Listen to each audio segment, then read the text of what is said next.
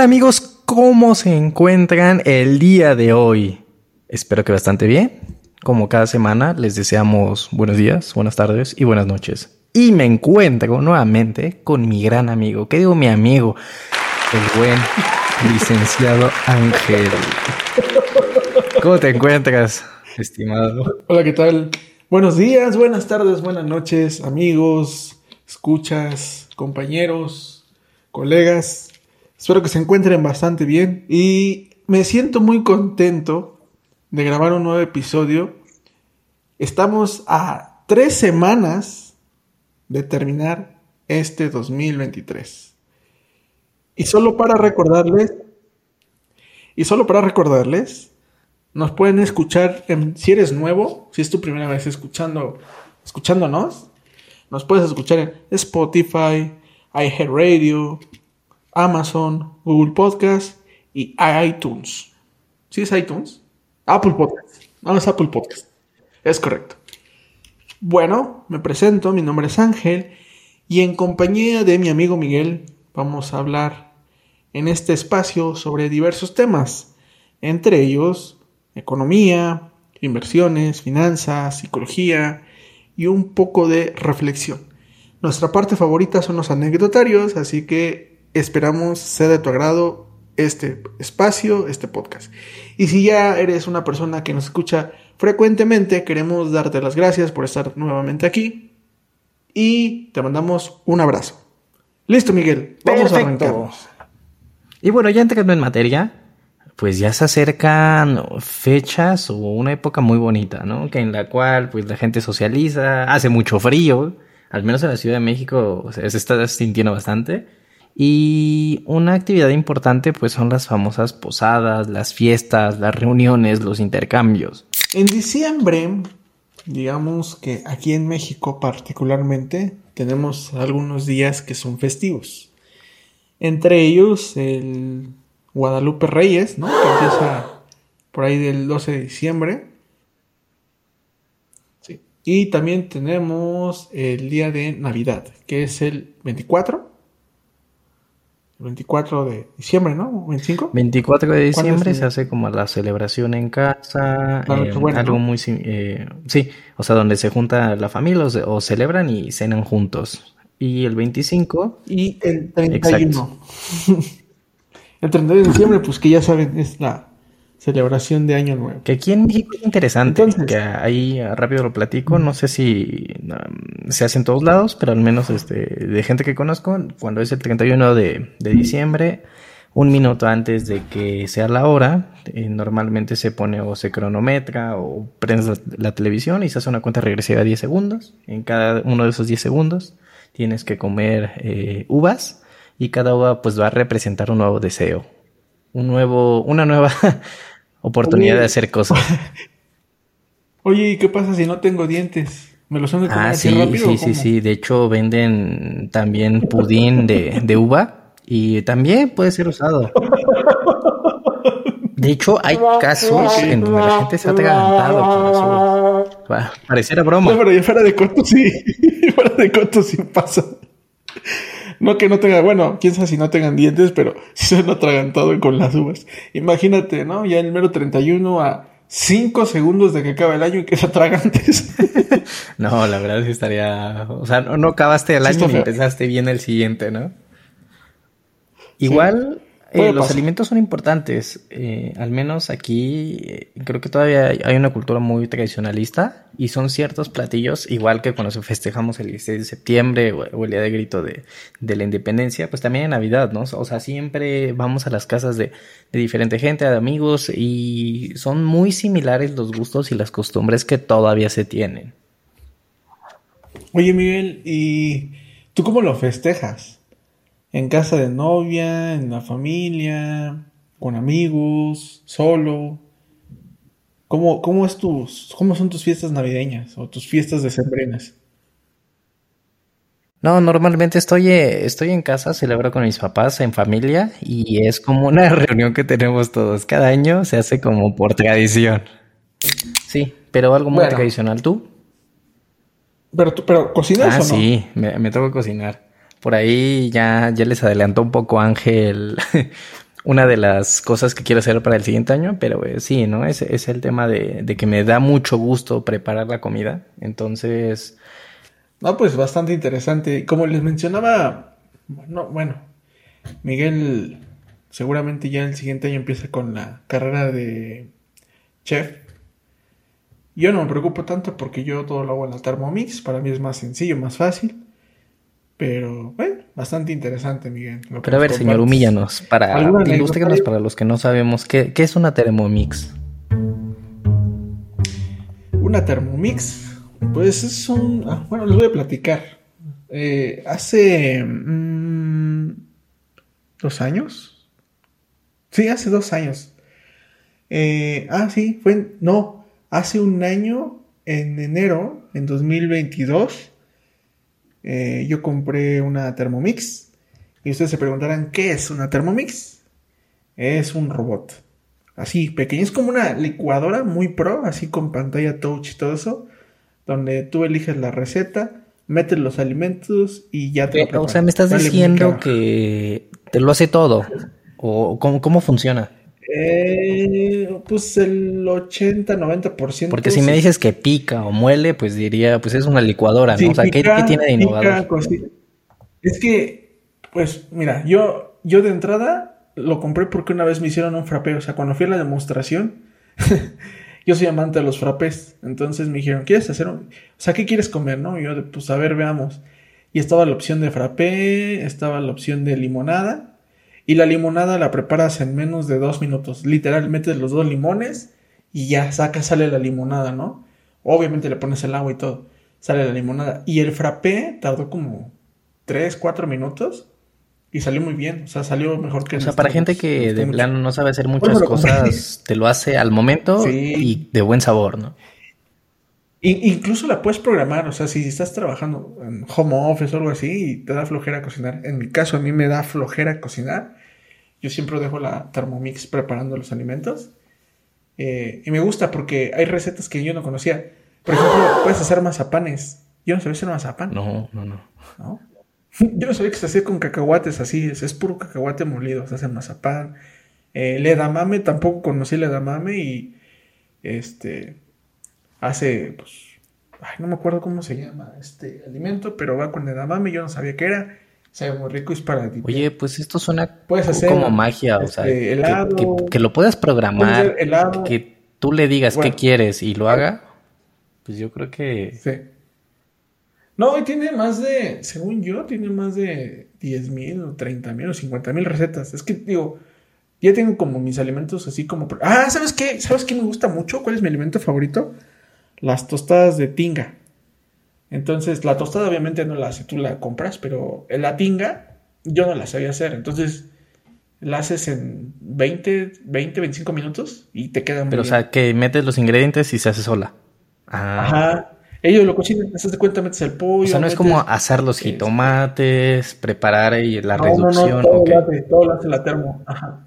La verdad sí ha sido una bendición para mí. E incluso... Pues, pues, ahorita que estás hablando sobre eso y sobre el uso de la tecnología, quiero saber tu opinión. O sea, en todos lados estamos escuchando, o no sé, ustedes escuchas, pero recientemente se escucha que la IA hace esto, que puede hacer las tareas, que puede sustituir algunos eh, trabajos. Y me asombra mucho ahorita que lo mencionas en el lado de la cocina, ¿no? Que incluso ya puedes sustituirte a, los chefs y preparar los alimentos con un sabor eh, bueno, ¿no? Y, de buena calidad. Yo te preguntaría, o sea, ¿tú, ¿tú qué opinas de, esta inteligencia artificial o cómo te has eh, ido familiarizando? ¿Estás a favor? ¿Te gusta? O, cómo la puedes emplear en tu día a día, no? Pues mira, algo, algo que mencionas muy importante es que la tecnología ya está a la vuelta de la esquina en todos los ámbitos. En todos los ámbitos. Y de verdad, ¿eh? estamos en, en, avanzando estratosféricamente en, tecnología, ¿no? Ya antes el tema del Uber, pues era así como de un lujo, hoy es algo muy común. hay un, hay un, bueno, una inteligencia artificial, el famoso ChatGPT, ¿sí lo has escuchado, Miguel? Sí, claro, claro. Ahorita lo, utilizo luego para, para, hacer mis tareas. Ah, yo también. Pero no, o sea, a ver, quiero aclarar, ¿eh? hay veces que necesito em, como corregir mi redacción, o sea, porque no soy perfecto, de verdad me sigue fallando mucho la ortografía y la redacción, a pesar de que leo mucho. Entonces utilizo luego ChatGPT para corregir mi redacción y queda mucho mejor, ¿eh? de verdad, y sin falta Es que es, ese, es un complemento, o sea, no, no es como de, oye, chat, eh, GPT, hazme mi tarea, ¿no? Se trata de eso, necesito un resumen y tal. No, o sea, es justamente algo que te ayude, pues, a mejorar tu trabajo, ¿no? En el caso de la fotografía, de forma muy rápida, yo también lo utilizo. Me ha servido mucho utilizar inteligencia como, este, ¿cómo se llama? Leonardo, para poder desarrollar. ¿Qué es Leonardo? Los fondos o dar más brillo a las imágenes o que me ayuden a filtrar cierta información o apacar algo. Por ejemplo, no sé, vas a tomar una foto en el aeropuerto y hay mucha gente, ¿no? Entonces ayuda pues a desarrollar como o a limpiar toda la zona y que pueda estar mejor producida tu, fotografía. Entonces ya, ya ni siquiera es un lujo, ya es como una necesidad que, la estamos adaptando cada vez más. y, y dijiste algo muy bien, o sea, en realidad la tecnología no viene a sustituir, viene a apoyar, ¿no? En muchos casos. Depende cómo sea tu enfoque. Pero por ejemplo, mencionas la parte de las tareas. O sea, sí es, importante porque dices, bueno, a ver, necesito hacer un artículo, ya lo escribí, ahora púlelo. ¿No? En el caso de la Thermomix, jamás, de verdad te soy honesto, nunca creí tener un artículo tecnológico tan avanzado que se encargue de hacer la comida. Porque me da, me da mucha pereza, en serio, no es algo. O a veces no tienes ni idea, o sea, no tienes idea de qué cocinar. Eliges una, ah, pues hoy tengo ganas de, de no sé, hacer sopes de nopal. ¿No? Entonces nada más metes el nopal, obviamente lavas el nopal, lo metes, metes la harina, empieza a moler y ya de repente ya tienes la masa y ya haces los, los sopes, o sea, te queda muy bien. y también lo usamos en todos lados y indistintivamente a veces ni siquiera nos damos cuenta de que somos parte del mismo uso. Y lo mencionas claro, ¿no? Uber. No, no es como que haya un grupo de personas que estén conectando los viajes, ¿no? Que estén hablando con cada uno de los taxis y les diga, oye, estás desocupado, te están buscando este en, en, una parte de la ciudad. No, o sea, todo se hace por algoritmos y todo se hace pues de forma automática. Oye, Mike, quería preguntarte. Ah, bueno, todo esto qué tiene que ver con Navidad. a ver. ¿Dónde? No, pues es que vamos a eso, o sea, cómo incluso estas nuestras interacciones sociales cambian, o sea, pasamos y me lo preguntaste, ¿no?